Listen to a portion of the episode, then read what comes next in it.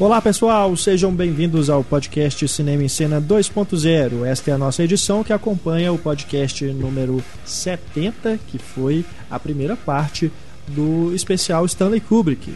Os filmes de Stanley Kubrick aí dentro da série Grandes Diretores. Foi a parte 1 que cobriu aí desde o primeiro filme dele, Fear and Desire, até Doutor Fantástico. E agora, na segunda parte, que já está no ar para você conferir no Cinema e Cena, nós cobrimos aí desde 2001 até De Olhos Bem Fechados.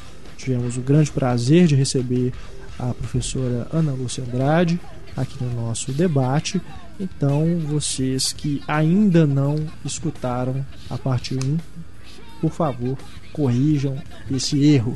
Falha de caráter. Apesar hein, de que a prata da casa, assim, né? Aqueles filmes do Kubrick que todo mundo conhece É. estejam na parte 2, mas a parte 1 é bacana pra quem, né? Que, pra quem achava que o Kubrick começou a dirigir com 2001. A gente recebeu né, vários elogios, né? Ficamos agradecidos aqui por todo mundo que se manifestou aí no Twitter, na página do podcast, no Facebook, escreveu pra gente elogiando, elogiando a Ana Lúcia também. Ela ficou super feliz também com a recepção.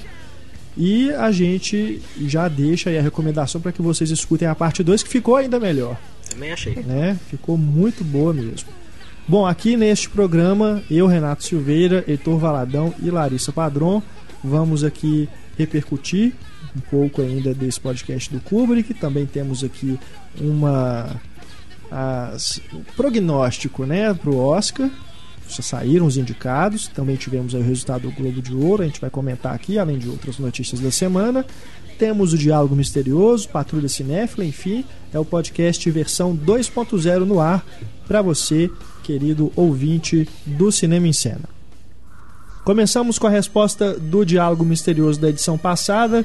Nós sorteamos o livro As Aventuras de Pi. Antes de darmos o resultado, vamos escutar novamente o diálogo para darmos a resposta, falar de qual filme ele é. Maybe I should go up the middle, sir. The way you run, I don't think so. Maybe I should go left, sir. Maybe you should shut up. Esse diálogo é do filme O Resgate do Soldado Ryan. Fizemos aqui o sorteio en- entre todos que acertaram a, a resposta do diálogo misterioso e quem fatura o exemplar do livro As Aventuras de Pi, cortesia da Ediouro, é o número 16, que é a Priscila Carvalho. Parabéns, Priscila. Por favor, peço que você envie para a gente um e-mail no cinema@cinemascena.com.br com o seu endereço completo para a gente poder enviar para você o livro, tá bom? Nesta edição, aproveitando aí o podcast do Kubrick, temos uma parceria com a editora Aleph e vamos sortear o livro Laranja Mecânica, que inspira Eu quero. o livro, o filme do Kubrick, né? Esse clássico do Kubrick, um dos filmes mais populares do diretor. O Laranja Mecânica está com uma edição nova aí no mercado, comemorando o aniversário da publicação, uma edição super caprichada que tem não só né, o material original do Anthony Burgess, mas também tem é, comentários, tudo, curiosidades. É uma edição bem caprichada mesmo e nós estamos sorteando aqui um exemplar para vocês que a editora Aleph nos concedeu. Para participar é muito simples, você escute o podcast 2.0. Assim que você identificar o diálogo misterioso, mande para a gente a resposta dizendo de qual filme ele é. Mande a resposta para o e-mail cinema@cinemaencena.com.br e na próxima edição 2.0 do podcast nós damos o resultado do sorteio, tá bom? Boa sorte para todo mundo. Vamos começar aqui com e-mail, e-mail do Edilus Penido, nosso nosso fiel ouvinte, né? Ele nos escreveu aqui sobre o podcast do Kubrick, diz o Edilus aqui, ó, após essa discussão tão bem conduzida da parte inicial da filmografia do Kubrick, eu só levantaria alguns pontos que não foram abordados. Vamos lá. Primeiro, como o xadrez aparece no filme O Grande Golpe. O brutamontes intelectual e filósofo Maurice é dono de um local que aluga tabuleiros. É uma versão da Praça 7, para quem é de VH, segundo Edwards. E é justamente lá que ele é aliciado por John Clay para criar uma distração durante o assalto. Muito bem apontado, Edwards.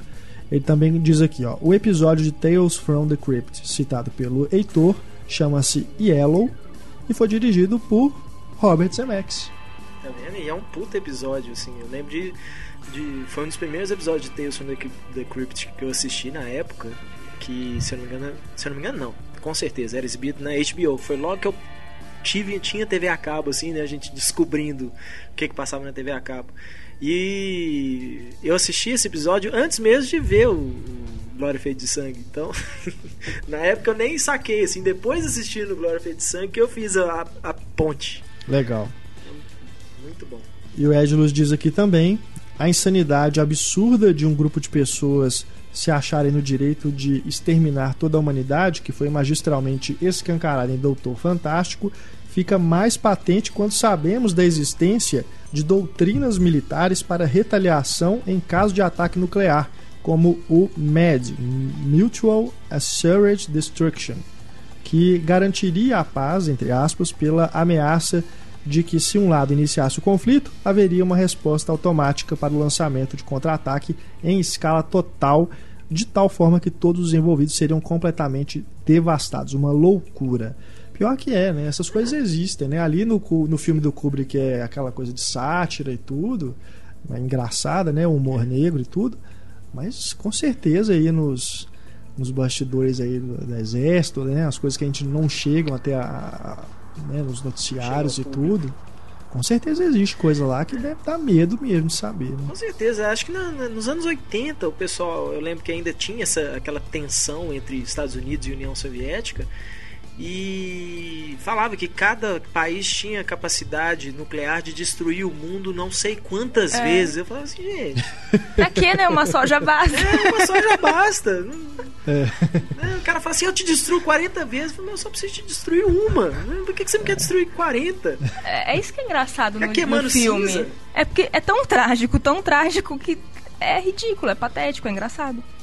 E era verdade. É. Valeu, Edilus, pela sua mensagem. Vamos para os destaques da semana, né? Uma semana aí que começou com o anúncio dos vencedores do Globo de Ouro. Uma ótima cobertura do cinema em cena. Exatamente. cobertura em tempo real, né? Quem acompanhou no Twitter, né? Viu lá os resultados que a Larissa publicou. E querendo ou não. Parou né? a madrugada trabalhando. Não é? Tudo bem, viu, Larissa? É o é muito bacana ver. Eu tava vendo. O Pablo comentou muito sobre o Globo de Ouro no Twitter até. E por mais que né, o Globo de Ouro ele, ele é uma, uma premiação grande, né, sem dúvida, porque até né, ainda é televisionada, esse tipo de coisa. Mas fala que ela não tem muito crédito mais assim na, é. na indústria. Mas é, eu acho o Globo de Ouro às vezes mais divertido do que o é Oscar. É muito mais divertido. Porque tá todo mundo ali num ambiente mais descontraído, os atores, né? E você vê o pessoal sentado todo, né? Aquele monte de gente nas mesmas mesas e bebendo muito, né? Então. E eu acho que eles têm um pouquinho mais de liberdade, assim, para usar um pouquinho mais nas piadas tal, do que o, do que o pessoal do Oscar. O Rick Gervais fazer como apresentador do Globo de Ouro, eu achava genial, assim, que ele não, não ano... poupava é, ninguém. Eu acho que melhorou bastante a partir desse momento que eles começaram a trazer pessoas, né, comediantes para apresentar. Uhum. É porque antes Esse ano era... também foi muito legal. Não, antes eu não parava só... de rir. Como é que era o nome do cara que apresentava antes, durante anos? Aí ele era, ele era um apresentador de, de televisão mesmo. Mas eu, eu me, me fugiu o nome completamente. Um cara veterano, me desculpem. Acho Mas depois que eles começaram né, a trazer essas pessoas. Acho que o próprio fato de você misturar cinema e televisão já deixa com um clima mais descontraído, né? Que o Oscar tem aquela coisa meio snob, assim, sabe? É uma o... festa de gala, é... né? Uma coisa mais formal e tudo, né? Mas eu, eu, eu, também acho que a cerimônia do Oscar esse ano vai ser bem engraçada por causa do Seth MacFarlane. Mas a é. Tina Fey e a Amy Poehler foram demais. E eles pois vão é. por esse lado buscando audiência, né? É. Mas é triste porque... Não gosta de ter um negócio chato. Pois é, mas o triste é isso. O Seth MacFarlane é aquele humor meio meio baixo calão, assim, meio boca suja e tal, e ele não vai poder fazer nada disso, né? Ele vai ter que, que rebolar para conseguir fazer um, um, um, discurso bacana, né? Aquele monólogo inicial, sendo que ele não vai poder, ele vai estar tá extremamente fora da zona de conforto dele, é. que é que é o escatológico, né? O é. humor dele é escatológico. Vamos ver o que, que eles vão arrumar. Mas... Porque a, a, Tina Fey e a Amy Poehler, por exemplo, elas são exatamente, o humor delas é, é. é o humor do Globo de Ouro mesmo, né? Assim, é o humor de TV foi aberta. Ótimo, né? Elas estavam ótimas. Foi, foi muito legal. A, a, a Amy Poehler falando que se tratando de tortura, ela confia na opinião da mulher que ficou casada três anos com o James Cameron. É. Aquilo é. Nossa. Ela falando que Matou a, a Anne Hathaway, ela, elas nunca viram ela tão sof- sofrendo tanto desde que ela teve que apresentar o Oscar É, com o James Franco. Nunca vi uma pessoa tão solitária. né? E depois também, no- é que elas estavam concorrendo também, né? A Amy É. Poehler sentou no colo do George Clooney. É, Elas não, ela- brincaram e as duas né? sempre fazem isso, assim, né, É. nas apresentações de. Quando elas são indicadas a qualquer prêmio, assim, né? A câmera vai mostrando as pessoas na plateia. Sempre, a Amy Poehler principalmente, ela sempre faz É. alguma palhaçada, ela se fantasia, ela bota uma máscara. Muito legal. Verdade. Bom, vamos para os resultados então, né? Vamos comentar aqui rapidamente os principais vencedores. Melhor filme drama, Argo ganhou, né? Acredito que foi uma surpresa, porque Lincoln era considerado aí o favorito, A hora que colocaram o Bill Clinton no palco, eu falei, ah, Lincoln ganhou. Né? Você coloca um ex-presidente. Eu não achei surpresa, não. Me surpreenderia mais se A Hora Mais Escura tivesse ganhado, porque atualmente tem uma campanha contra É. o filme, né? No- Nos Estados Unidos, lá os. O, o pessoal que é contra a guerra, esse tipo de coisa, fala que o filme justifica a tortura, né? De, de prisioneiros de guerra, essas coisas e tal. Então, né, o, o- o- não é como o, o Hurt Locker que era assim o, o queridinho, o escondidinho ali. Ele virou um filme tá meio maldito lá agora. Uhum. O pessoal gosta, né? Elogia muito, mas tem toda essa hora. E o, mas o Argo, desde que ele. Antes dele ser lançado, o pessoal já tava É. falando, melhor filme do ano, né? Assim, eu acho que ele tinha grandes chances. O Lincoln, eu, eu já O acho Lincoln que é ele meio. ganhou muita força, né? Ultimamente sim, talvez até por causa dessa, dessa controvérsia com a Hora Mais Escura, um filme como Lincoln, que é um, uma exaltação, vamos dizer, né? uma biografia do mais popular dos presidentes americanos, da história dos Estados Unidos. Então o filme pode ganhar uma força, mas eu vejo o Lincoln nessas indicações como uma coisa meio burocrática. Sim. Como assim, olha, o Lincoln, o Lincoln vai estar. Sabe, pode não ser um. Não sei se é um grande filme ainda, né? Infelizmente não, É, não não deu tivemos pra a chance ver. ainda de assistir. Mas eu acho que é uma coisa quase burocrática. O Lincoln tem que estar. Vai ter que estar, o Spielberg vai ser indicado e tal, mas não quer dizer que vai ganhar nada. Eu acho que Lincoln não ganha melhor Eu filme, também melhor acho diretor, que não, ganha melhor diretor. Eu acho que ele vai. Eu acho que talvez, nem certeza absoluta que o. Que o Daniel Day-Lewis ganhe, não. Ah, eu No acho que o Daniel né? Day-Lewis ganha. Eu acho que ele ganha, mas não me surpreenderia se do nada assim o Hugh Jackman parecesse. Eu assim, não o Hugh É, Jackman o bom talvez não- disso não é que tem o suspense, né? Não tem nada definido. Acho que é, é um Oscar que a gente não vai apostar assim, muita gente vai errar. Ah, e lembrem-se também que eh, o Globo de Ouro não vai influenciar em nada, nada, nada É, mesmo o nada Oscar mesmo, desse ano, porque ele saiu muito, de- ele saiu antes das indicações. É, mas eu acho, eu assim, eu acho que o Daniel Day-Lewis realmente ele é o favorito, mas não sei se Ele ganhou, né? não me surpreenderia o se de Globo de repente ele não ganhasse. Não, também não me surpreenderia, mas eu acho que é bem provável. É. É, tipo. Com certeza. Até na, no- na chamada do Oscar, que já saíram aí com o Seth MacFarlane, ele falando, eu não sou o Seth MacFarlane, eu sou o Daniel Day-Lewis. Daniel Day-Lewis é o ET. E melhor filme comédia ou musical ganhou Os Miseráveis. Esse me surpreendeu, porque eu esperava o lado, o lado bom da vida. Nossa, Não tá só por fora. causa dos Weinstein lá também, né? Que isso- Nossa, o, que eu- ele- o que eles encostam, eles vendem. Eu acho que mas, tava entre ele e Os Miseráveis mesmo. É, Esses mas é- dois. Tava, eu, eu esperava os miseráveis mesmo, assim, para mim era, Hum. se ele não ganhasse eu ia ficar estupefato, assim, porque é outro também que desde, desde antes do lançamento já, né, falar do É, principal é a- concorrente ao É Oscar. a superprodução feita, né, pra, pra premiação. Né? O Globo de Ouro gosta desses filmes que eles não ofendem ninguém, né? São filmes leves, tudo. E, e parece, também não assisti porque não chegou aqui ainda, que o lado bom da vida é esse tipo de filme. Aquele filme que não ofende ninguém, aquele filme tranquilinho, bonitinho, que todo mundo vai gostar. É, o, é igual o- Já os Miseráveis o tem que ter paciência pra Marigold assistir. Também, né? O É. Exótico Hotel Marigold tá ali pra preencher um buraco ali, ó. Precisamos de mais uma comedinha aí que todo mundo gostou. Não, e É Salmon um filme que Fish in the. Yemen. É, Amor Impossível, eu É. acredito que esse É, realmente foi coisa. tampar buraco Passou mesmo. né? batidaço. Mas o Hotel Marigold também, acho que foi, fez muito sucesso de bilheteria, né? Foi, Foi, foi. foi, É, elogiado foi também pela crítica, mas não é, aquele filme que você vê assim sendo indicado, né? O Moonrise Kingdom vem muito elogiado, mas eu ainda acho que ele tem uma aura muito indie, assim, pra, pra realmente ter alguma chance. Mas, não sei. É, É. eu realmente, assim, eu acho que eu acho que se não fosse os Miseráveis, realmente seria o lado bom da vida. Pois mas eu ia é. ficar muito surpreso se o lado bom da vida ganhasse. É, esses dois estão no Oscar, né? Os dois foram indicados a melhor filme no Oscar. Daqui a pouco a gente fala um pouco mais, né, sobre as indicações do Oscar. Só a gente complementando aqui os vencedores do Globo de Ouro, os atores, né? O Daniel Day-Lewis, que a gente falou que ganhou. A atriz drama foi a Jessica Chastain, A Hora Mais Escura. Que dizem que ela tá sensacional no filme. É, Eu acho que ela tá sensacional em qualquer lugar do mundo. É, ainda não vi, assim, até nos piores filmes que ela já fez, ela está muito bem. É. Né? A Jessica Chastain, ela tá, ela não só ela escolheu muito bem, né, os papéis agora do último recentes dela, mas dizem que ela como pessoa é muito querida lá, assim, né, de restaurou de repente, de, né, todo mundo, né, todo mundo gosta dela, ela é super simpática, super legal de trabalhar com ela, Isso e tal. faz- isso faz diferença. Lógico, porque são os próprios atores que vão votar em É. você nessas premiações, Com né? certeza. A Jennifer Lawrence ganhou como atriz é, em comédia ou musical, por O Lado Bom da Vida. Assustador isso, né? É. Concorrendo com Meg Smith, Meryl Streep, Ela até brincou, né, no discurso, assim, ah, ganhei da Mary. né? Parece até aquelas coisas assim, bom, a Meryl Streep não veio, né? É. Então, vamos, Então lá, vamos- vamos dar pra Jennifer Lawrence é. só de dor de cotovelo, né? Só, Aham. só pra falar assim, não veio e não ganha. A outra piada ótima foi a Meryl Streep estar com uma gripe e está ótima nela.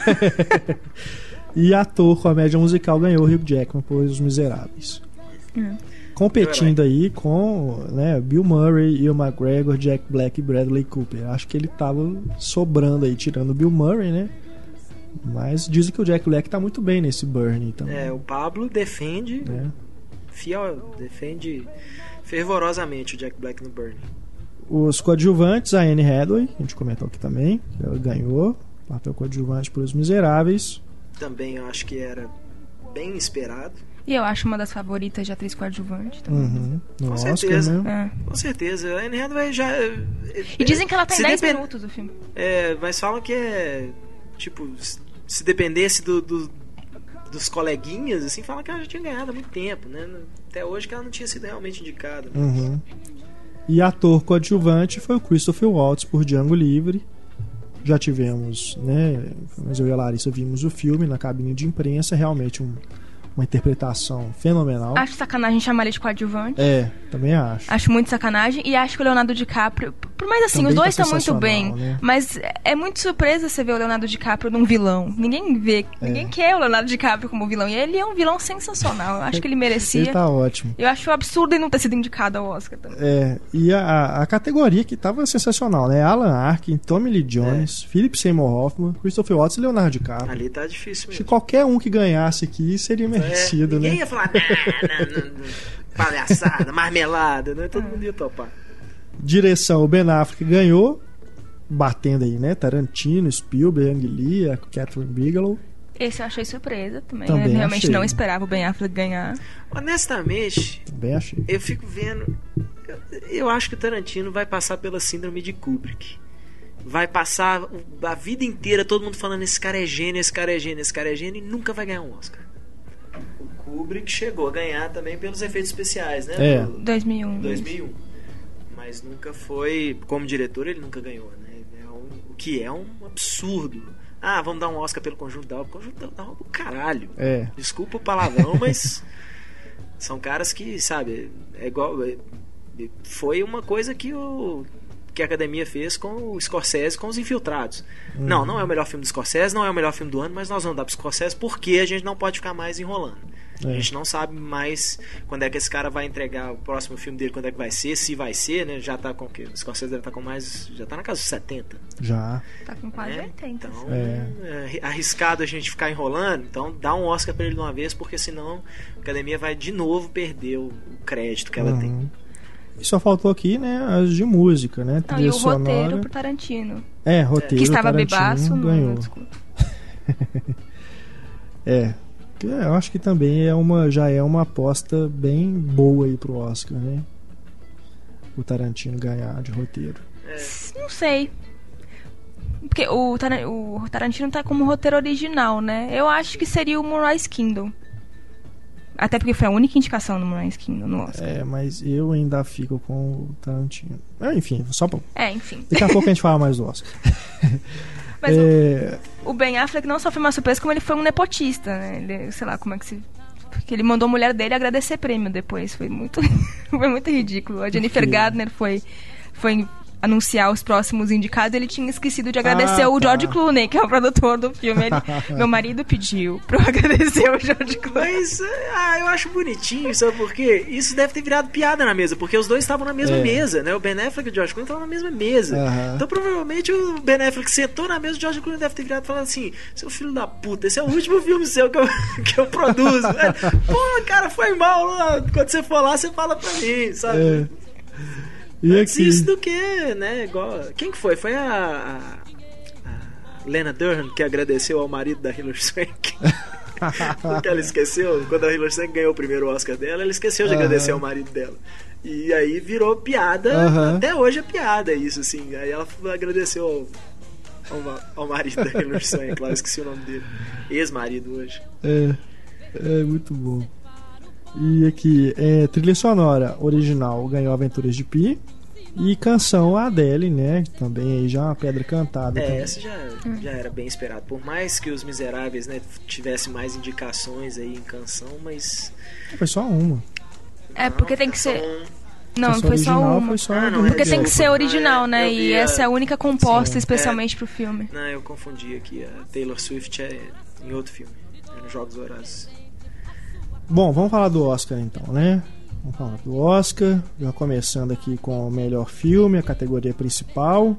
Tivemos aí, né? Amor. A gente tinha falado, né? Quando saiu as indicações dos produtores, né? Do sindicato dos produtores, que seria mais ou menos aquilo ali, um ou dois que iam mudar. O Amor entrou, né? Do Michael Haneke. Acabou sendo indicado a melhor filme e melhor filme estrangeiro.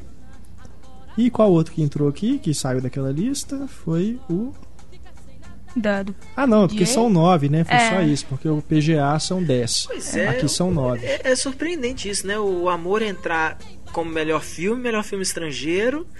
E aí fica filme americano de fora, né? Que todo mundo achava que ia entrar na, nas indicações de, de melhor filme e acabou não entrando. Mas de melhor filme não teve nenhum assim que todo mundo esperava e ficou de fora. Teve no máximo que as pessoas achavam que talvez, tipo um Rise Kingdom É. e tal. É, Moonrise Kingdom, o voo até do, dos MX, eles estavam falando que era capaz de entrar e Tem a vaga indie, né? Sempre tem. Todo Oscar, desde que tem os 10 filmes, tem a vaga indie que, que ficou pro, pro Indomável Sonhadora. É. E esse ano costuma sempre uma, uma animação também, né? Mas Mais esse ano não menos, teve nenhuma né? animação de não peso, teve né? animação, né? Mas mais ou menos também. Foi, tem o Indomável Sonhadora e o Lado Bom da Vida ainda é um filme mais. Ah, mas é dos Weinstein indie. agora. É, talvez isso. Mas o David O. Russell ainda é considerado um, né, um diretor independente, assim. É. Mas eu, eu fiquei surpresa porque eu esperava que o Holy Motors, de filme estrangeiro, pra melhor filme. E não foi. Não foi.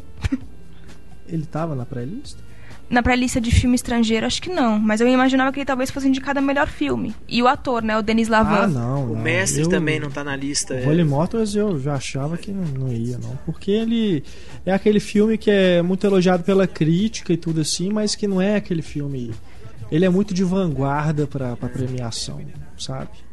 E acho ele realmente pena. achava, ele não achava que seria, não. E acho uma pena, sem ver o filme, acho uma pena o Mestre não tá na lista de, É. de melhores filmes. Mas eu fiquei surpresa do Joaquim Fênix, porque ele tava ficando de fora das premiações, né? E ele foi indicado. Mas no Globo de Ouro ele também foi, né? Foi, mas mesmo no, na, no, DG, no DGA não, no SEG, ele ficou de fora. Ele ficou de fora em algumas premiações importantes de atuação. Aquele É. bobo fez chato. É porque ele gosta de Não, provocar ele- todo ele- mundo, ele é ruim né? de serviço, né? Até que não é ruim de serviço, mas ele é Não, acho ele ótimo, mas ele gosta de provocar todo mundo. E... É. Nós temos aqui, além do amor, Argo, Indomável Sonhadora, já falamos, Django Livre, Os Miseráveis, As Aventuras de Pi, Lincoln, O Lado Bom da Vida e A Hora Mais Escura. Olha, numa boa, já vi aqui. Deixa eu ver. Falta ver Os Miseráveis, Indomável Sonhadora. Falta, ver, É, falta, falta ver os que não foram lançados no é. Brasil ainda. né? É, falta ver É, eu uns só vi o Django, o Argo e o Piacho. Pois é. É. Agora, o Argo chega com força aí, não por causa do Globo de Ouro, mas por causa de todo o buzz, né, em torno do filme. Mas uma boa. O Argo ser melhor é um bom filme, eu gosto, mas pra ele ser melhor, maioria aqui tem que estar muito mediana. Não, dos três que eu já vi, não sei se tem algum outro que eu esqueci que talvez eu já tenha visto, mas que eu lembro foram esses três: Pi, Argo e o Django. O Argo é o mais fraco dos três. ué. pra mim, na minha opinião. E isso não significa que ele seja ruim, eu gosto do filme, mas. Mas esse é aquele negócio, é o que a gente tava falando até. Não, às vezes não. Às vezes não. Não importa realmente a qualidade do filme. o melhor filme o pior Ah, filme. não, é. É uma coisa Não, muito de é. Momento. ver. Eu acho que o Django não não não não, Não, ganha, é. não ganha porque o Tarantino pra mim é, é- é maldito nesse, nesse sentido. É, eu não acho que o Lincoln ganha. Eu acho que a Hora Mais Escura perdeu o, o- o fôlego que ele tinha na época que ele foi lançado no ano passado, né? Já, já tinha algumas. Ele agora que ele realmente foi lançado nos cinemas americanos, país inteiro, mas ele tinha sido lançado e assim saiu hiper elogiado. E aí de repente, né, basta um jornalista de influência falar, pô, mas esse filme vangloriza aí, né, justifica torturar soldado, né, uma coisa torturar prisioneiro de guerra para ter informação, isso, né? E aí, né, o filme tem sido muito atacado em relação a isso. É. É, então, eu não sei, eu, eu, eu, eu boto fé no Argo. Não sei se. Não acho que merece ganhar, não, mas eu acho que. Eu também acho, até porque não vai como diretor, com certeza. Ele não Pois vai é. ganhar melhor diretor, então acho que eles vão querer fazer aquela diferença. Não sei quem ganha melhor diretor e o filme diferente ganha melhor filme. Não acho que vai repetir, não. É, eu, eu votaria aqui em três. Acho que tá entre três: Argo, Lincoln e Os Miseráveis. Eu acho. Eu acho que esses três são os mais fortes aí da lista. Eu, eu não coloco os miseráveis. Talvez pelo Tom Nossa, Hooper também não eu tenha. Tenho medo. coloco Os Miseráveis. Eu tenho medo. Eu não. não Sério. Eu não, eu não Mas eu coloco o filme Tom, ainda. Eu não, eu, última vez eu eu não vi o coloco Tom ainda. Hooper porque o Tom Hooper não foi indicado. Mas Os Miseráveis eu acho que ele tem grandes chances. Bom, eu ia falar agora, musical não costuma ser premiado, que é minha mentira, porque Chicago ganhou o melhor filme, então. Mas é, há pouco Melhor tempo. ficar quieto. Mas eu, eu. Eu ficaria muito feliz de ver um filme tipo As Aventuras de Pi ganhando. Ah, eu Ou também o Ang Lee acho. ganhando melhor diretor. Mas eu acho que o Ang Lee tem muito mais chance feliz. de ganhar melhor diretor do que as Aventuras de Pi tem de ganhar melhor filme. Ah, é. Acho. Provavelmente. Porque o, o, o do Indomável Sonhador eu não acho que ele ganha. Estreia Não, do cara, não. o cara já foi indicado, ele ganha. É, isso, isso é muito az... É, aliás, Esse é muito Tom fiquei, Hooper, hein? muito, fiquei muito surpreso de ver ele na lista de, de indicados para melhor diretor. Sim, é.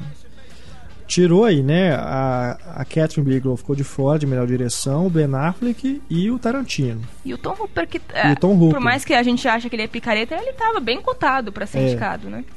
Aliás, eu- deixa eu só esclarecer isso, porque eu fico falando aqui, né? Os Miseráveis é uma bosta, eu não vi o filme ainda. Ninguém viu o filme. É, é preconceito mesmo, eu assumo, porque não gosto do discurso do rei e o outro filme do cara também, eu acho que é uma bobagem, é bacaninha e tudo. Como é que chama aqui? É Maldito Futebol Clube, né? Maldito Futebol Clube. Sabe? Ele Mas. tem outro filme, eu nem. É, The, The Damn United. Entendeu? Então, assim, às vezes as pessoas falam, ah, mas tem que, tem que esperar pra ver o filme. Lógico que tem que esperar pra ver. Mas você já tem um. É, né, já tem um background aí do diretor É, que você não confia. É igual fala assim, pô, o próximo filme do Michael Bay. Eu falo, bicho, do Michael Bay. Ah, mas é um filme menor, né? Do É. Pain and Gain lá. não sei o que. Eu Bicho, é do Michael Bay. É do Michael velho. Bay. Sabe? Se, se for alguma coisa que né, não, não for o que eu espero, vai, né, vai ser uma surpresa muito agradável. É. Finalmente o cara, depois de 20 anos aí e tal, o cara finalmente tem um filme bom. Mas você já sabe mais ou menos o que esperar. Igual agora que o. O novo filme do Bruno Barreto foi selecionado lá pro Festival de Berlim, É. né? Aí eu comentei lá no Twitter, pô, que, que mau gosto desse pessoal de Berlim, né?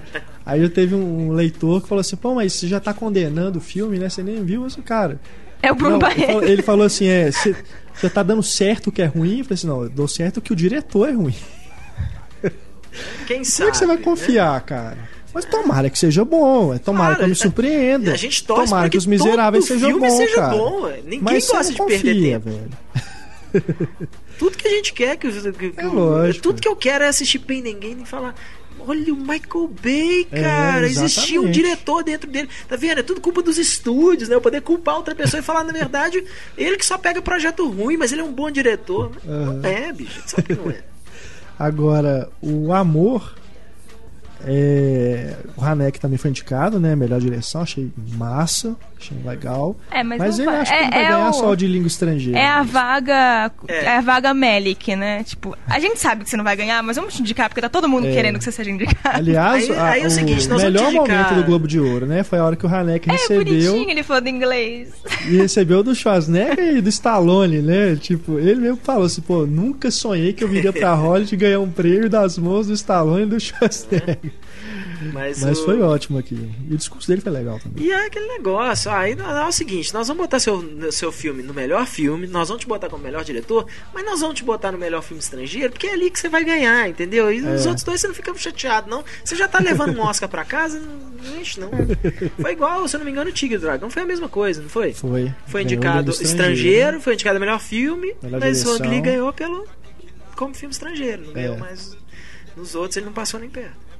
Atores agora, né? Ah, não. E o Spielberg, né? O Spielberg também, que é o É a prata da casa, É, né? tá eu acho que até por isso não ganha. prestigiado e super co- cotado aí, né? Mas eu também tenho minhas dúvidas. É, O que eu achei surpresa também foi o David O. Russell, porque ele também não tava. Ele não foi indicado ao DGA, É. então. É. Ele não tava tão esperado assim. Fiquei É. surpresa também. Atores, então. Atores, temos aqui principal Bradley Cooper, né? Bradley Cooper. Indicação consolação, né, Oscar. gente? tipo assim, e aí, tem que indicar mais um. Quem que vai? Vai. Olha aí. Põe tal, o Matthew sei McConaughey, pelo menos. Seria melhor que o Bradley Cooper. É aquelas indicações igual. É, falaram que, mas falaram que o Matthew McConaughey no. O Pablo fala muito do Bernie, mas falam que o Matthew McConaughey no Killer Joe tá. É. Tá, eu vi o filme, tá Decente de realmente impressionante. Pois é.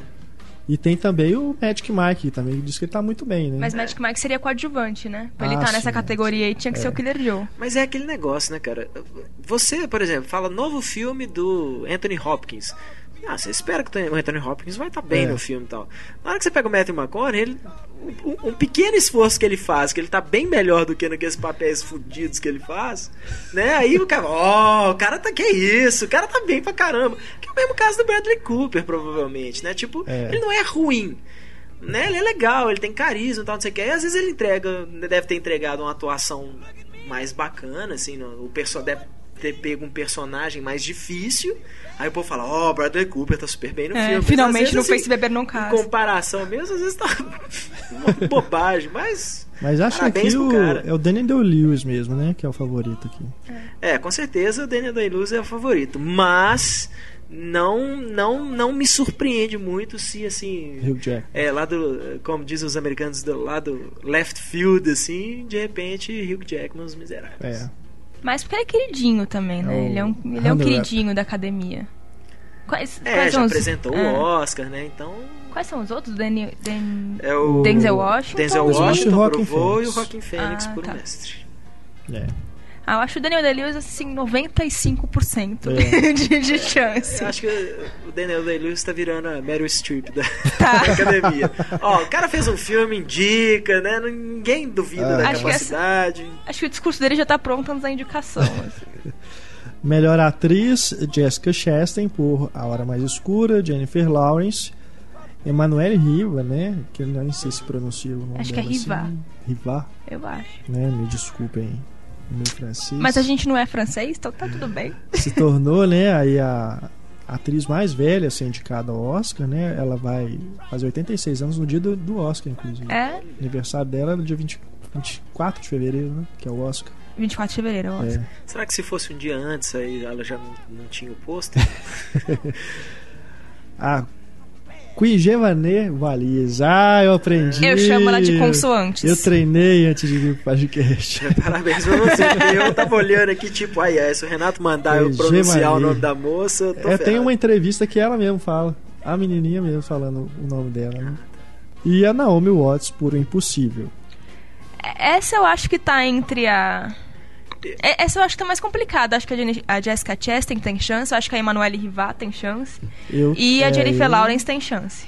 Eu tô achando que pode pintar aí a Emanuele, viu? Por, É. por amor. Eu tô achando que eles podem fazer aí, aproveitar essa oportunidade pra dar né, um grande prêmio, porque ela realmente tá um, um absurdo a interpretação dela. É uma coisa assustadora.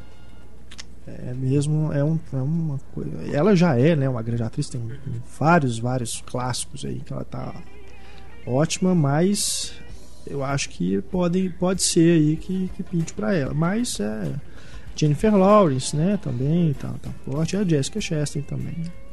Agora a menininha É, a Naomi, tá ali. a Naomi Watts saiu, acho que foi o meio mesmo. prêmio de consolação pro É. impossível, né? É. Tipo assim, Porque o- tipo, o Impossível, ele, ele, na época do lançamento dele também, ele tava muito bem falado, assim, já tava. recebeu muitos elogios, mas sumiu depois, né? Ele também não tá na lista, uma lista tão grande de filmes indicados, ele também não entrou, né? Então acho que. É. E a, a Naomi Watts até assim, ela tá muito bem no filme, né? O, o filme pode não, não ser o preferido do ano do Renato, mas, mas a Naomi Watts tá muito bem no filme. Tá, tá sim. Verdade. Ah, mas tá muito bem, mas sei lá, ela passa metade do filme desmaiados. não acho que é pra tanto, assim, a melhor atriz do ano, não, me votos. Por impossível. Não, é por, por Claro, eu tô falando também cidículo porque eu não assisti Os Miseráveis. Eu não assisti. É, eu acho, eu Por acho assim. coincidência, a Emanuele Rivar também ela passa a maior parte do filme doente, né? Porque ela, ela tem problemas ali por causa da idade e tudo. Então, coincidentemente, a Naomi Watts também tem aí uma um tipo de interpretação parecida, né? Da pessoa que tá debilitada, né? E tudo. E tá- é um negócio difícil pra caramba, né? Simplesmente você ficar lá ser parado crível, é. e né, ficar gemendo, né? É, tem, você tem que realmente transmitir ali uma dor, né? Que é a pessoa tá sentindo. Como é que você transmite dor? Como você sabe como a pessoa tá sentindo dor? É difícil isso. E nesse sentido, o J.A. Bayona lá, J.A. Bayona, faz muito bem também né, na É. direção dele no filme. Assim, a cada, cada ferimento, a importância que ele dá a cada ferimento, a cada passo, assim, Sim, ser um, sim. um esforço e tal, isso também ele faz muito bem. Isso ajuda muito a, a atuação dela. É. O Oscar, ele gosta disso, né? Pra você ser indicado, você tem que se maquiar muito. você tem que ter aquele papel que você é super maquiado, o próprio Daniel Day-Lewis. Ou você tem que fazer um papel É. muito difícil, alguém Agora doente. eles falam que é- a Nicole Kidman ganhou o Oscar por causa do nariz. Né? É, E a Charlize. Theron, porque ficou feia. É. é. Mas é, não tá muito longe da verdade isso aí, não. E os coadjuvantes, né? Mais uma vez aqui, uma categoria forte. Que dessa vez tem o Robert De Niro, inclusive, no meio. né? Imagina, o Robert- se o Robert De Niro ganhar, ele torna-se o ator com, com o maior número de vitórias, né? Acho que É o não, acho Jack que é o Jack Nicholson, só tem três e ele tem ele duas. tem duas, É, ele vai empatar, né? Olha, eu, eu ia ficar muito feliz. Ele, de- ele entrou na vaga do Leonardo DiCaprio aqui, se for considerar o Globo de Ouro, né? É, exatamente os mesmos, só troca É. isso. O que seria muito, O acho que seria muito Waltz bom pra ganhou. carreira dele, eu acho, né? Pra gente voltar a ver o Robert De Niro em, Né? em bons papéis, Sim. assim. Acho que seria um bom um bom empurrão pra ele isso aí, porque É. brincadeira, as escolhas dele ultimamente estão tristes. Pelo fato do Christopher Waltz já ter ganhado um Oscar, Todos os é, todos indicados já já ganharam Não Oscar. tem jeito, é, todos. não tem jeito. É, é né? Mas eu, eu diria que tá três aqui então: o Christopher Waltz, o Tommy Lee Jones e o Philip Seymour Hoffman. Acho que tá entre eles. Eu não sei, eu vejo chance sim pro Robert De Niro. Mais do que pro Tommy Lee Jones, inclusive. Eu não sei porque. Não vi o filme. O filme é Tô falando pelo que a difícil, gente né, ouve de, de, de comentários, né? É. É, é. Parece que as atuações do filme são boas, né? Mas quem se tem destacado mais do elenco é o Jennifer Lawrence mesmo. né? Mas é. Vamos ver. Né? Aliás, é o único filme, O Lado Bom da Vida, que pode ganhar as oito principais categorias, né? Os quatro atores, direção, filme e roteiro. Sete. Sete categorias. É o único que tá Lincoln- indicado. O Lincoln também. O Lincoln. Só não Lincoln tem atriz. Não né, tem atriz, principal. é. O Lado Bom da Vida tá em todas as categorias principais. Entendi. Todas. Atriz coadjuvante: Amy Adams, o mestre, Sally Field, Lincoln, Anne Hathaway. Favorita? Ah, com certeza. É, Ela tá, é tá boa. tipo o Daniel Day-Lewis, é. Eu acho muito difícil a Anne Hathaway não ganhar. Ellen Hunt e Jack Weaver completando aí. Torço pra Amy Adams. Pra poder ter na- nas propagandas do, do Superman lá, colocar Academy Award winner Amy Adams e achar o máximo. Igual eu acharia o máximo ter Academy Award winner Hugh Jackman is the Wolverine, né? Que vai sair agora no meio do ano. Acho que ia ser. A Fox ia usar isso aí como uma bandeira assustadora. Mas É, eu também acho que é. é de aí é mesmo. pra Anne Hathaway mesmo. É, acho que não tem muita chance não. Acho que é mais, acho que talvez seja a- a mais carta carta mais marcada dessa dessa premiação seja a Anne Hathaway. Talvez assim, como uma homenagem, né, quem sabe a Sally Field pelo Lincoln, né, pe- pela mais pela, pelo conjunto da obra do que bobear pelo, É. pelo próprio papel. Mas também já ganhou, né? Até aquela, já foi sua vez. Pois é, eu acho que essa aí não tem muita dúvida não. Acho que é Anne Hathaway na Ah, eu, cabeça. eu também acho que as Posso categorias ser. mais óbvias assim é Anne Hathaway, o melhor filme estrangeiro, o Amor, e o eu acho Daniel Day-Lewis praticamente certo. Uhum. Roteiro. A, a roteiro adaptado. Argo, Indomável Sonhadora, As Aventuras de Pi, Lincoln e O Lado Bom da Vida. Esse é um que eu acho que vai dar Argo também na cabeça. Também acho. Acho que Mas nenhum deles me surpreenderia. A não ser o Indomável Sonhadora, porque eu não sei, mas. Lincoln também, né? É, o Tony Kushner é muito, muito forte É. lá, né? Mas eu, eu ficaria entre o Argo e.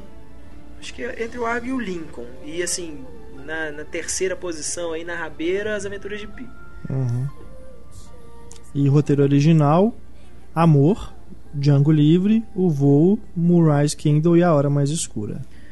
Eu, mais uma vez, eu aposto no Tarantino. É, eu acho que nessa aí vai dar ou Tarantino ou bobear o Haneck até, né? É, eu acho que vai pro Tarantino é, justamente. Quer dizer, né? O Christopher Waltz pode ganhar, mas tipo, pra eles darem um Oscar pro Django Livre. Com certeza. É. Melhor animação. Aliás, a gente não comentou, né? Porque no Globo de Ouro Valente ganhou, né? É. Bateu, inclusive, o Detona Ralph, que é um, a animação mais elogiada aí de 2012. É, pra mim foi uma surpresa. Eu não esperava que Valente fosse ser premiado, não. É porque eu acho que o Valente tem um lado. Botar entre aspas aí, um lado mais artístico, assim, tentando ser mais cinema do que o Detona Ralph. Mas. Ah, mas aí tem o. Tinha eu outros sei. também na lista, o Frankenweenie, o Paranorman, são É, eu filmes sei, né? mais. Pro, pro Oscar aqui, eu acho que o Detona Ralph ganha. Aliás, Ah, né? A Disney tem Valente. Eu três também aqui, acho que vai pro né? Valente. Porque tem Valente, o Frank Winnie também foi distribuído pela Disney e o Detona Ralph também. Pois é, mas eu acho que vai pro Valente mesmo. Eu acho que, É? é, acho que o pessoal já. Ah, Pixar, é Pixar e pronto, né? Assim, o Carros 2 tudo bem, o Carros 2 era impossível premiar o Carros 2, mas o, eu acho que assim, eu não vi o Detona Ralph ainda, mas eu acho que o, dos outros indicados, eu acho que é o que tem o perfil do Oscar vai ser o Valente mesmo. Sei. Será Talvez que o Detona Ralph é fato. muito nerd pro Oscar? O Oscar ele gosta de fazer essas coisas, meio- até pelo fato de ser o primeiro desenho da, da Pixar que tem uma protagonista feminina. Isso, Ou então, eu, isso eu acho que contribui. Ou então finalmente a academia resolveu dar um Oscar pro Tim Burton, né? Assim, Hum, não sei. acho que não esse ano. Tim Burton ganhou o Oscar pelo Ed Wood? Não, né? Ou ganhou? Não lembro agora. Mas não, é, até eu não me surpreenderia assim se do nada o Frankenweenie ganhasse só por isso. Não, tipo, vamos dar um Oscar por Tim Burton porque o cara só tá fazendo merda, né? Então vamos dar um Oscar pra ele pra ver se ele volta a fazer filme bom. Acho que Ed Wood só o Martin Landon ganhou. É, acho que ele ganhou o melhor ator coadjuvante também. Não foi Só o. Martin Landon.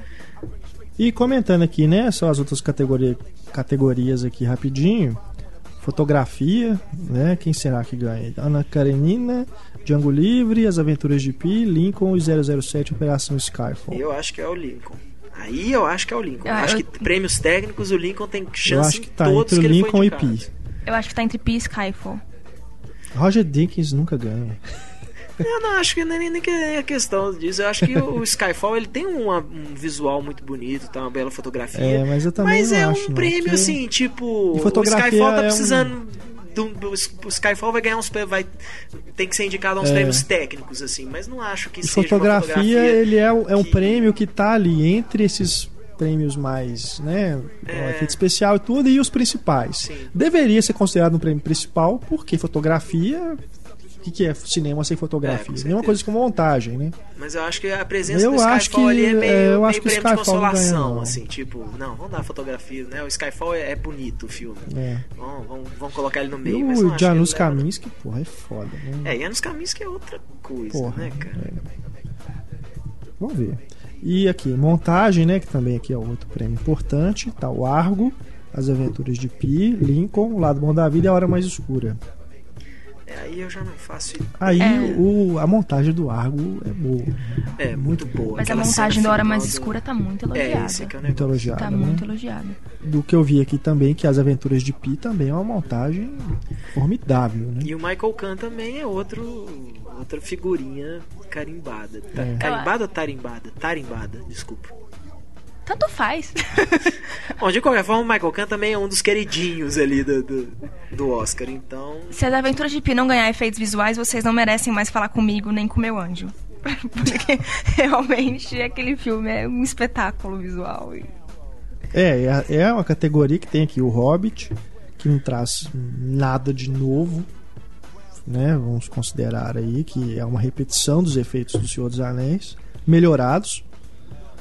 Dos Vingadores é bacana também, Prometeus legal. É, Branca de Neve e o Caçador é dureza, né? Sempre tem que ter uma bomba aí no meio dessa categoria, é brincadeira. Tem que ter um filme que é a única coisa que tem é efeito É. visual. É Branca foda. de Neve e o Caçador indicado a dois Oscars. Você acha que não vão colocar? No- Foi só um, né? Não, ele tá como figurino também. Ele e o outro Branca de Neve. Ah, os dois Branca de É. Neve. Nossa senhora. É. E o, o Hitchcock acabou só em maquiagem mesmo, né? Por deixar o, o Anthony Hopkins gordo. Bom, é, e uma última categoria que acho que vale a pena a gente comentar, que é melhor filme língua estrangeira. Os into, o Intocáveis, sempre falo os Intocáveis. Intocáveis ficou de fora, acho que É. uma surpresa, Surpresa. né? Eu achava que Intocáveis É. ia ser indicado e ia ser indicado assim, ou ia ser ele ou o Haneck, assim, não ia ter pra Pra ninguém. ganhar, né? Acho que agora ficou claro que vai ser o Hanek, né? É.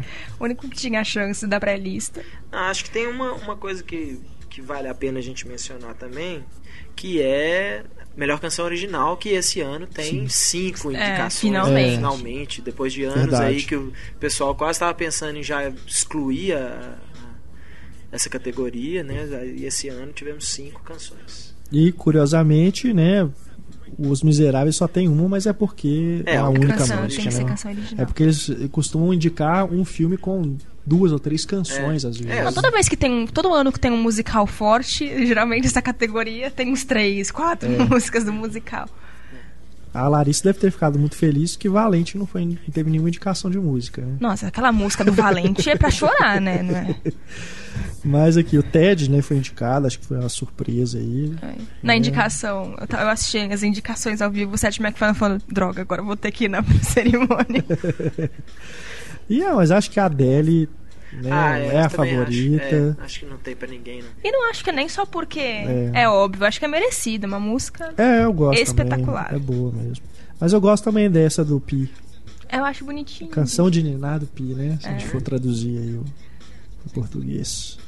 Pi também tá como trilha sonora, né? Sim.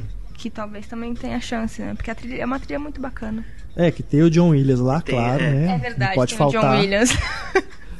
Mas nunca ganha. John Williams já ultrapassou o Walt Mas Disney, tem- ainda não, né? Nunca ganha, assim. Agora, ultimamente, as últimas indicações têm sido só pra cumprir o protocolo mesmo de indicar o John Williams. É né? tipo a vaga indie, né? Mas tem A quanto tempo que o John Williams não ganha um Oscar? É, já tem um tempinho.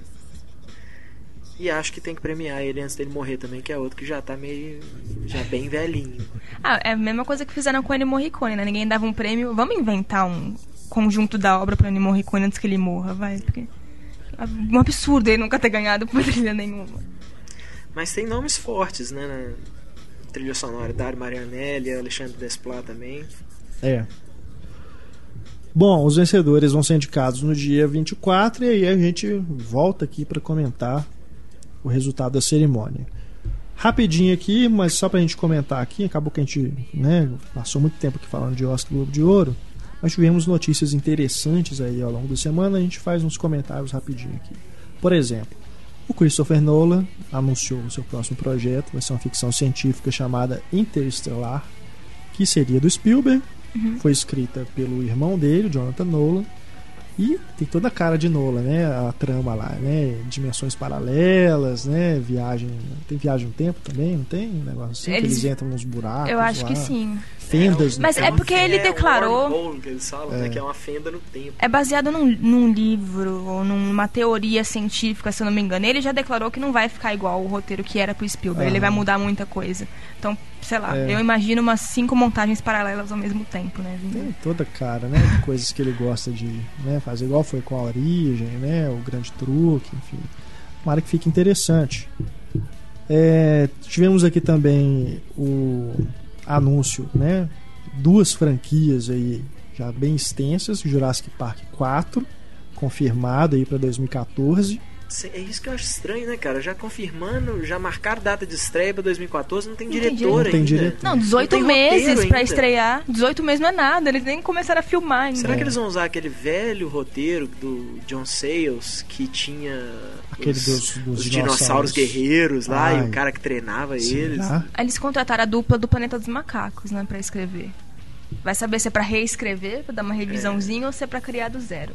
Mas- Provavelmente eles tinham uma ideia, né, um pitch que provavelmente os executivos gostaram e falaram, é isso aí. Agora, é, o, eu duvido que o Spielberg vai assumir, né? Porque ele acabou abandonando o próximo projeto dele, que era o Robopocalipse. Por estar insatisfeito com o roteiro. É. Mas duvido que ele vai pegar Jurassic Park 4. Ah, eu também. Principalmente porque o Joe Johnston já dirigiu o terceiro, É, né? Assim, Eles devem pegar um diretor emergente, talvez, colocar lá pra fazer. Olha, e eu vou falar uma coisa, muita gente vai me Isso é um xingar. grande nome, eu, né? talvez o Jurassic Park 3 eu acho um filme melhor do que o primeiro. ah, o não. primeiro é. Não, calma. Eu já tô xingando. O primeiro é o precursor, assim. O primeiro é uma. Tecnicamente falando, É muito né, bom. é né, um marco, eu acho, o primeiro. Mas em termos de história, narrativa e até de, de diversão mesmo, assim, eu gosto muito de Jurassic Park 3. Ah, Só que é mais do mesmo, já é o 3, né? Assim, então Pois é mais é. do mesmo. Mas eu, eu, eu defendo muito Jurassic Park 3 e não, não, não tenho nada, não me oporia de forma alguma ao Joe Johnston pegar né, o, o Jurassic Park 4, então. É. E a outra franquia aí é o Piratas do Caribe, né? Piratas do Caribe 5. Gente, por que, que ninguém apossenta o Johnny Depp? Eu já tô de saco cheio do Pra Johnny 2014 também? Depp. Pra 2015. 2015, é, a Disney Ah, que saco, hein? Não, a minha, a minha esperança era que quando anunciaram Jurassic Park, eh, Jurassic Park, Piratas do Caribe 4 com direção do Rob Marshall, eu falei, ah, pronto, aí ó. Só, era só o que faltava pra enterrar essa franquia de uma vez, acabar, nunca mais eu ter que ver o É. Johnny Depp lá de Jack Sparrow. E aí o filme eu acho, que Adiantou acho que é o mais. a maior bilheteria da franquia. O, é o Piratas do Caribe 4, que todo mundo fala, todo mundo fala que é, mas é legal, é divertidinho, mais ou menos. Os outros são melhores. Fala, pô, se os outros são melhores, Nossa, é merda. Eu Dormi no primeiro. Como é que você dorme no filme que é pra ser uma aventura? É. Como que você. Mas eu É, defendo a Kira beleza. Knightley. Eu gosto da Kira Knightley. Aliás, a, melhor piada pra mim de, dos três filmes tá no primeiro filme, que é a Kira Knightley falando: a gente tem que voltar, não sei o que, pra ajudar eles, tal, não sei o que. né? Aí corta a cena. Pra cena seguinte, já ela sozinha no barquinho lá, falando Bloody Pirates. né? Aquilo pra mim é a única piada que funciona no filme inteiro, na franquia inteira. Brad Bird vai trabalhar com George Clooney. Olha, o cara tá podendo mesmo, hein? Tá podendo mesmo. O filme é o 1952. Tá aí a dúvida se é 3D ou se não é. Não é. Não é, né? É, o Pare- Brad Bird negou no o- Twitter, mas a, a Disney soltou um release falando que era Brad 3D. Bird negou o Damon Lindelof, é, é, se eu não me engano, é, que é o roteirista do, É. do filme, falando que assim, ele e o Brad Bird vão fazer questão de ir cinema por cinema pra olhar se tá tudo bonitinho em 2D do jeitinho que eles É, querem. deve ter sido um erro aí, né? do- da assessoria. da- da Provavelmente ainda estão tentando convencer ele a É. fazer em 3D, porque realmente, gente, em formato de, de, de negócio, de mercado, um filme desse tipo não ser lançado em 3D, assim, não, não, isso vai ser um fracasso, né? Não, não, não vai, não, não quer dizer isso. É uma Mas ficção caras, científica, né? Só que é. a gente não sabe os detalhes. Não, né? não tem O nada da problema trama. é revelada. isso, é que o estúdio não. Hoje os estúdios não querem abrir mão de ganhar 100 milhões de dólares a mais, Uhum. investindo o quê? 10 milhões para converter um filme em 3D, ou então simplesmente para dar um pouco mais de trabalho pro diretor filmar em 3D. É. A única coisa que sabe da trama é que ela é baseada nos contatos imediatos de terceiro grau. Tem uma coisa a ver com contatos. Livremente inspirada. Livremente inspirado. Tipo Star Wars Sete Samurais lá. Nossa, esse aí também foi outra, né? Primeiro a, a Vulture, né, disse que o que tinha fontes, né, que disseram que o Zack Snyder tá trabalhando no filme do Star Wars, que não, não vai ser parte da trilogia nova. Depois o Zack Snyder, a assessoria dele foi lá e negou que ele esteja envolvido. E que Ou eu seja- acho que, mesmo se havia alguma chance né, de realmente isso estar acontecendo ali por baixo dos panos, na hora que os executivos da Warner ficaram sabendo, eles provavelmente iam chamar o cara no canto e falar assim, cara, não É. vai porque aqui Se o Super-Homem fizer sucesso, você vai mandar aqui. Você já tem cartaz com a gente. Se você. É, isso é verdade. Tipo, a gente aprova o que você quiser fazer depois, mas, tipo, não vá fazer Star Wars pra Disney, porque. É. Até por, no caso de uma continuação aí do Super-Homem. Pra gente encerrar aqui então, né, os destaques. A volta de Jerry Lewis ao cinema, né, um filme independente chamado Max Rose. Que eu não sei se é uma participação, se ele é um Não, ele é protagonista. Ele é o protagonista? É, ele é protagonista. É, interessante, hein? Que Muito ele bacana. teve aí pra morrer quase, né? Teve doente mesmo. Ano passado tinha o Deadline, né? Que gosta de, de ter umas notícias mórbidas assim. Tava praticamente só esperando o, o testado de óbito sair. Ainda tá com o último prego do caixão É. dele. né? Deadline que enfiou a Nora. Ephron na cova antes do tempo. É. Mas que bom, né? Tomara, tomara que seja um filme bom, né? Principalmente não só seja a volta do Jerry Lewis, mas que seja um filme interessante. E a nota triste aí é a morte do cineasta japonês, o Na- Nagisa ou Nagisa Oshima, que é o diretor do Império dos Sentidos. Né? E eu realmente é o único filme dele que eu vi. Mas ele tem outros aí no currículo. É o. Fúrio. Como é que chama? Fúrio. Fúrio, em nome da honra. É, né? que é Merry um assim, daqueles Mr. filmes que ah, tem que ver, tem que ver, e fico adiando. Aqui em Belo Horizonte, E o Império da Paixão também, né? Que ele fez logo depois do. E teve o. Acho que o último dele que eu vi, se eu não me engano, foi o último filme dele, que é o Tabu, É. que foi exibido Tabu. aqui naquela. É, também não vi. Naquela mostra do cinema japonês, né? Uhum. Que o Pablo, inclusive, era um dos Curadores. é, É, curadores. é uma perda, né? Ele já estava aí bem idoso também. Já não filmava É, já não desde filmava há muito 99, tempo, né? Que é o tabu.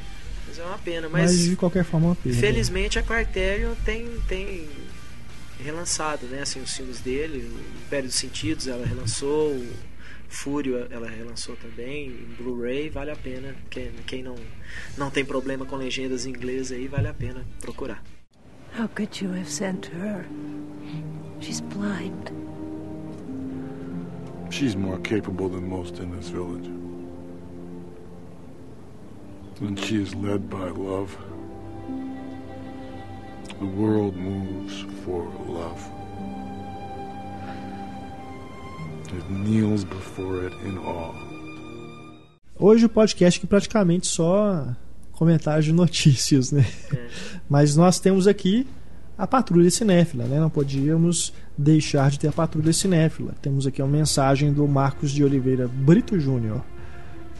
É, é uma Patrulha Cinéfila, inclusive, diferente. É relativa à televisão. Segundo ele aqui, ó. A, a reclamação que ele é, na verdade, uma indignação. Não sei se esse e-mail vai se encaixar na Patrulha Cinéfila, mas eu gostaria de mencionar o tremendo desrespeito da Rede Globo ao retalhar os filmes Xingu e Gonzaga de Pai para Filho em quatro partes e passar na TV como uma minissérie.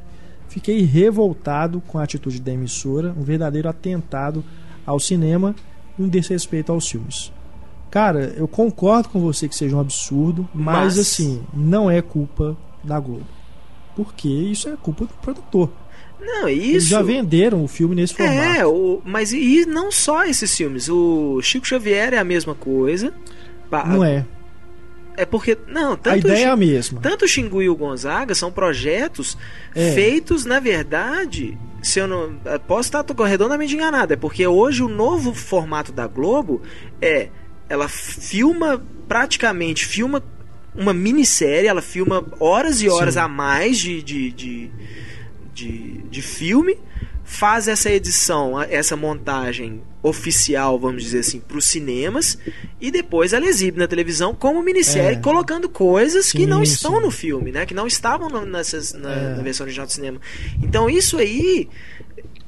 É, honestamente também acho um absurdo, acho uma besteira, né? Por que, que não, não- Pô, fizemos filme, lançamos no cinema e tal, vamos, vamos ganhar no filme, né? Vamos exibir o filme, essas coisas e tal. Não precisa É, ter duas versões diferentes. A diferença aí para esses dois exemplos é que é o filme mesmo que, que eles dividiram em quatro partes. Não tem cenas a mais, não. Xingu não tem? Não tem. Eu também tava, acreditava que tinha, porque você vê o filme, a personagem da Maria Flor, que é uma atriz que não é qualquer atrizinha mais, Aham. né? Ela não tem fala nenhuma. Então fica parecendo assim que tiraram as cenas, entendeu? Dela, porque não devia ser cenas importantes, e deixaram pra uma, uma versão estendida.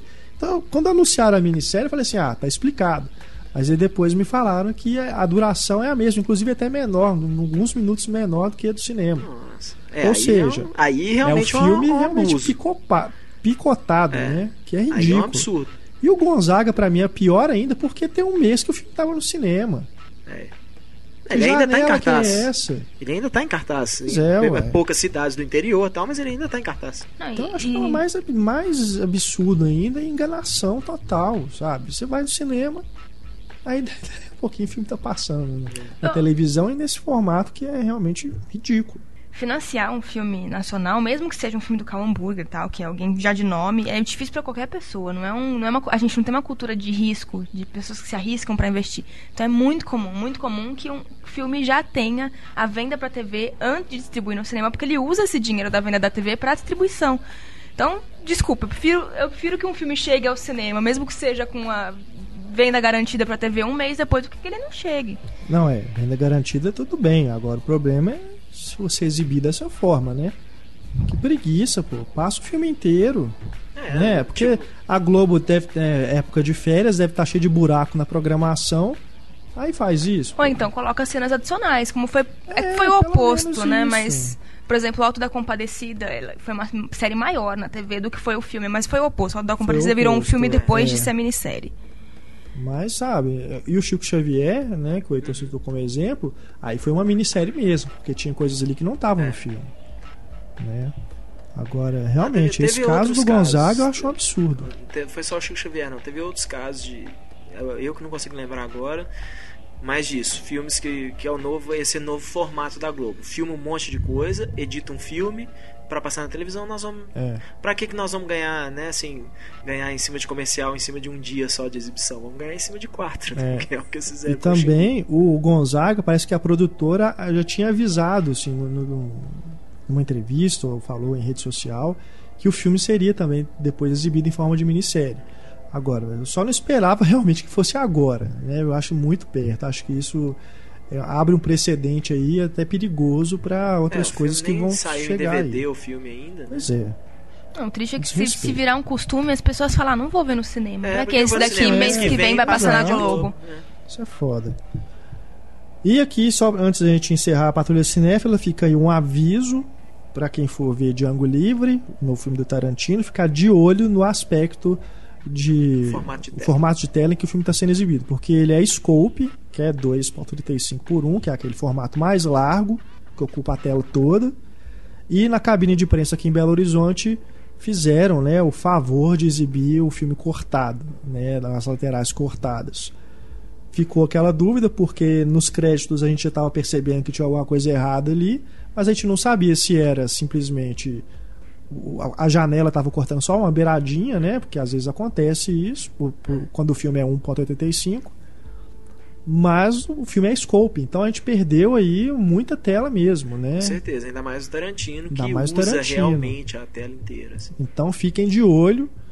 Aqui em Belo Horizonte já fico alerta para a sala 6 do Boulevard. Parece que esse é um problema que já aconteceu com outros filmes, inclusive. No Boulevard eu já tive esse problema com John Carter. Que assim, começou a passar o filme, a sorte foi que alguém foi lá fora, assim, eu tava estranhando, alguém foi lá fora, Uhum. chamou atenção, eles trocaram. É. Então observem se logo nos créditos iniciais vocês verem que o nome dos atores da equipe lá está cortado algumas letras nas laterais da tela, pode reclamar e se não consertarem é, Peça seu dinheiro de peça o volta. dinheiro de volta ou então o desconto também, né? Cortam o preço do ingresso também. tá bom? Fica aí então o alerta para vocês. Flashback, os últimos e-mails aqui que a gente recebeu. Roberto Siqueira. Roberto Siqueira chegou ao, ao nosso podcast 70. Acabou aí a retrospectiva dele. Diz ele aqui, ó. Olá pessoal, atrasado chegou. Não poderia terminar minha jornada de maneira melhor. Após passar pela Terra-média, fazer um balanço sobre os melhores e os piores filmes de 2012 e ouvir meus e-mails sendo lidos nos podcasts 2.0, finalmente eu consegui alcançá-los nesta edição sobre o gênio Stanley Kubrick. Gostaria de fazer alguns comentários a respeito dessas últimas edições. Na dos piores do ano, eu discordei do Paulo quando ele comparou a visita a Chernobyl com a visita aos campos de concentração. Isso que a gente estava comentando sobre o filme Chernobyl, né? O filme de terror. Diz o Roberto aqui: Estive na Alemanha no ano passado e, mesmo a contragosto, visitei os campos de concentração a pedido da minha esposa. A visita valeu a pena. Aprendi muito sobre a Segunda Guerra e, especialmente, sobre nós, seres humanos. Fiquei impressionado pela forma como o povo alemão faz questão de ensinar seus filhos sobre o triste passado do país, visando evitar que o mesmo erro se repita no futuro. Voltei admirando ainda mais os alemães. Não, é, quando a gente. Né, É, foi só- certeza. foi um- museu, assim, essas coisas, deve ser bacana mesmo. É, né? é estranho eu falar assim, foi só uma piada, né? Porque, tipo, É. piada, né? Mas é porque ele só queria dizer isso, tipo, nossa, você vai visitar um lugar onde a atração do negócio é que muita gente morreu ali É. e tal, que ele não entende essa, essa fascinação, né? Mas, Com esse objetivo, Ah, piada, né, de é. você ir pra uma cidade fantasma, uma coisa assim. mas o legal é discordar mesmo. Eu, por exemplo, discordo do Paulo quando ele fala mal dos Vingadores, que. Que, que ele fala que o próprio Robert Downey Jr. fala, ah, é porque não, não avança em nada o personagem, não sei o que, do Homem de Ferro. Tá? Ah, mas quem disse que é o filme do Homem de Ferro? Pô, é o filme dos Vingadores. Nós estamos ali pra. Os caras estão ali pra contar. A origem não é do, do cara, é a origem do grupo. Se fosse, né, não é pra desenvolver personagem nenhum, é pra desenvolver um grupo. Contar uma grande aventura em grupo de personagens que já tiveram seus, seus filmes próprios. né? Mas enfim, cada um na sua. Mesmo estando errado. Roberto também diz aqui: adorei o comentário do Renato sobre os descendentes. Assim como ele, também acho perfeitamente possível a mulher trair o personagem do George Clooney no filme. E sinceramente acho muito superficial criticar o longa por achar que um cara como ele não pode ser traído. Não é só a beleza que nós procuramos nas pessoas que amamos. Não, é, é uma piada. Eu, eu mesmo faço piada do quem traiu o George Clooney com salsicha, mas o personagem do George Clooney naquele filme eu entendo completamente. Não, aí, cara, Ele é um agora, banana, de- não? Desculpa aí, vai, mas o George Clooney não é só bonito, velho. Por, por favor. né? Não, agora, trair o George Clooney na vida real. Bonito, talentoso, divertido. Não sei o que, como é que ele é pessoalmente, na vida pessoal dele. Às vezes ele é um chato de galocha. E no mas- filme ele era viciado em trabalho também, né? Não dava atenção é, pra no família. filme ele é né? Duro de aguentar. É, Ele traiu o George Clooney da vida real com o Matthew Lillard. Isso é incompreensível. Mas no filme é justificável. Ai, ai. Ah, mas é igual o personagem lá do Gerson na novela, ele não gostava de ver sexo sujo lá, de cocô, essas coisas, às vezes. né? Quem, quem é Gerson na novela? Ah, tinha aquela novela que era o. Esqueci o nome do, do ator. Ah, já- gente, mas a gente tem caso na vida real. Rio Não, que Grant eu falo traiu a assim, Elizabeth pra Hurley com a tudo, Divine né? Tem Brown. grotesco pra tudo, pois é. É por aí. Jude Law traiu a Sienna Miller com aquela babá horrorosa. É, ué, não custa nada, imagina. Finalmente, diz aqui o Roberto, passei a esperar ansiosamente pelo podcast do Kubrick, desde que o Renato anunciou que esse seria o próximo grande diretor, já que ele é o meu diretor favorito. Fiquei ainda mais feliz quando a presença da Ana Lúcia foi anunciada, pois adoro os comentários dela. E o resultado não poderia ter sido melhor. Parabéns pelo excelente podcast, um dos melhores da série Grandes Diretores até agora. Eu concordo. Mais uma vez, Eu também. curtem a parte 2. É. Eu acho que deve ter sido um dos melhores debates que a gente já fez aqui. Foi mesmo. mesmo. É, foi... Sendo bem, bem Mobral, Ana Lúcia é professora. E eu, eu acho mesmo, cada podcast que ela vem é uma aula. É uma cara. aula. Sabe, assim, até por mais que por mais humilde que ela seja ela, ela nunca falaria isso assim a gente fala essas coisas com ela ela fica toda sem graça sem jeito né? mas pra mim cada cada podcast com ela realmente é, uma aula Não, eu fiz uma matéria com ela que cada aula ela falava de um diretor específico e vocês tinham que estar lá. Então, só da- estando lá pra saber né não tem palavras Ele encerra aqui dizendo que, como num bom road movie, aprendeu bastante no caminho, né? Escutando aí esses os podcasts que ele tinha deixado para trás. Cara, muito obrigado. Valeu demais, Roberto, pela audiência e pelas mensagens, né? Foi bacana acompanhar aqui a sua, sua retrospectiva. E ele chegou rápido, porque nos Nossa, últimos nossa, mês ele é. viu umas 30 edições pelos e-mails Quantas biritas você tomou aí? Agora larga, larga, larga esse iPhone, iPad, sei lá onde você escuta esse podcast e vai ver um filme. Vai pô. ver filme. Vai curtir a vida. Aqui o último e-mail do Emanuel Costa, lembrando aqui ainda o podcast de atores que viraram diretores. Esses dias, enquanto eu mudava de canal, me deparei na sessão da tarde com um filme chamado A Filha do Presidente, estrelado pela ainda futura senhora Cruz Kate Holmes. Você viu Mas- até o final, cara? Você é macho pra Na sessão da caramba. tarde, né? Por cima, então ele viu dublado. Não é dublado, né? É, nada, ele tem se deparou, na ele Globo. que se deparou, né? Não, Será que ele, Ele viu pode até ter o final? desistido. É. né? Mas o que eu não sabia era que o narrador do filme também o diretor era ninguém menos que o ator Forrest Whitaker.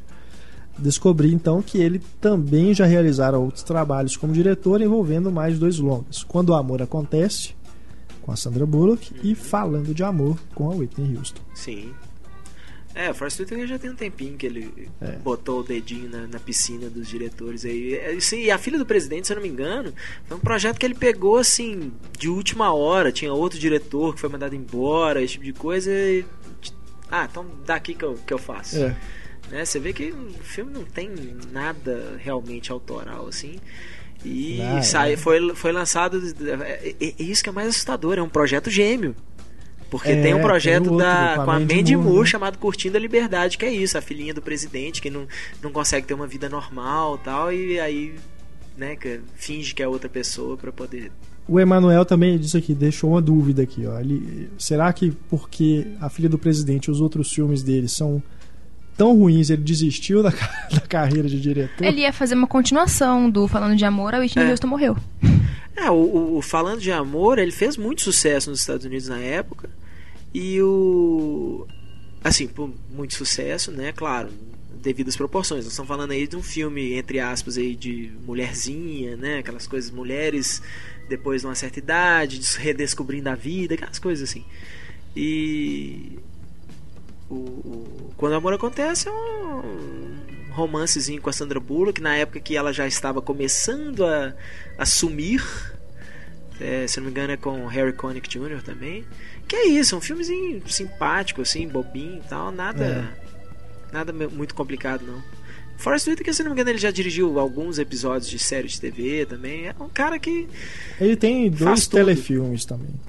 Que acho que não sei se- nem se foi lançado no Brasil. Mas é, esse é um que. Não, lembrando que o deu Whitaker, gente, lembrando mesmo, que o né? Forrest Whitaker já fez o Grande Dragão Branco. Ele era coadjuvante do Grande É. Dragão Branco, sabe assim? Então é, é um cara de nome que, né, ganhou Oscar, essas coisas, mas ele não é uma, uma figurona, ele não é um figurão de Hollywood, é um ator que trabalha com o que ele pode e dirige o que ele pode, assim. Uhum. É. Então é isso, né? Valeu, Emanuel, pela mensagem aqui. Obrigado a todos pela audiência. Aguardamos novas mensagens de vocês no e-mail cinema@cinemascena.com.br. Você também tem aí os nossos canais de contato nas redes sociais, nosso Twitter, arroba Cinema em Cena, e o Facebook, que é Cinema em Cena. Aguardamos as mensagens de vocês. Agradeço aqui a presença do Heitor e da Larissa, que quer se pronunciar. Quero me pronunciar, preciso agradecer um leitor. Com certeza. O Benedito Pamponete Pires Neto. Fala o nome completo que ele mandou de presente pro Túlio, nome, idade, cidade, profissão, como o Túlio pede.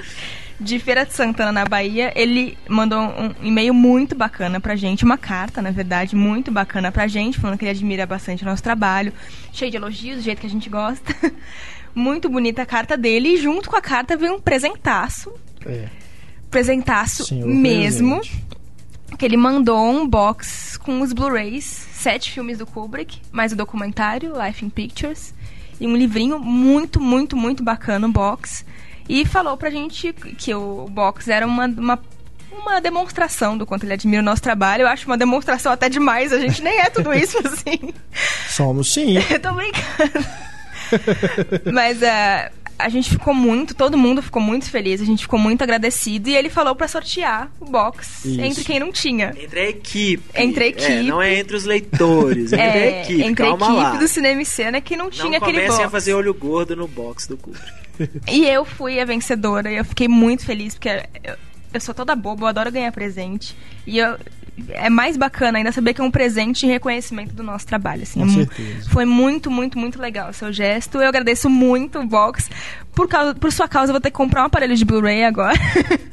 Mas é brincadeira. Finalmente, né? Eu já falo que eu preciso comprar um aparelho de Blu-ray há um ano e não compro. Deixa agora de eu vou comprar. mãozinha e compra agora. Se você quer reconhecer também o nosso trabalho, aqui vai a conta bancária onde você pode fazer depósito. E mandar um- Não, mas é brincadeira. Eu, eu já tava falando que eu ia comprar um aparelho há mais de um ano. Então, Não. E isso aqui, informações de bastidores. Que quando ele pediu o nosso endereço, Não, Larissa Renato. Tava achando que ele ia mandar uma bomba ou que ele vinha aqui bater na gente. Eu sou paranoica, eu acho que todo mundo que pede o nosso endereço vai vir aqui e sair matando todo mundo. É, é. É difícil você achar, assim, né? Alguém, alguém desocupado aqui, assim. Mas se você quiser vir, cá- vir aqui só pra dar um aperto de mão, pode também. Pode vir, a gente adora. Mas você aí, que, né, que está pensando em mandar alguma bomba pra cá, esqueça, porque aqui tem todo um esquema de segurança É. para as coisas chegarem aqui na redação. O prédio aqui tem portaria, tem que passar um monte de protocolo, então. Até pra gente é difícil entrar aqui, a gente. A não ser, claro, que você mande pra casa do Pablo, anota aí o endereço. Mas obrigada mesmo, Benedito. Você, Muito legal, Você fez É, o meu dia agradeço muito, muito também. feliz. 2013 começou com o pé direito, depois dessa. E não é só pelo, pelo presente, a gente parece super interesseiro, né? Falando, não, não é pelo presente, é pelo. É bacana ter o reconhecimento É, do seu certeza. trabalho e ver É que a gente gesto. tem leitores Verdade. que gostam tanto assim do que a gente faz. Se eu tivesse mandado uma bala junto com essa cartinha, a sensação. Não, não seria a mesma, porque. É, foi um box do é, Kubrick um em box do Blu-ray. Kubrick não, é- não é uma bala, mas. Mesmo assim, muito obrigado. A gente já ganhou balinha de uns leitores. Já o Rafael Braga, né, que mandou É. pra gente as camisetas, É. ele mandou umas balinhas também. Eu comi as balinhas também. Rafael teve a manha. Gente, muito obrigado, muito obrigado. E nós deixamos aqui o nosso encerramento com uma música. A escolha é minha.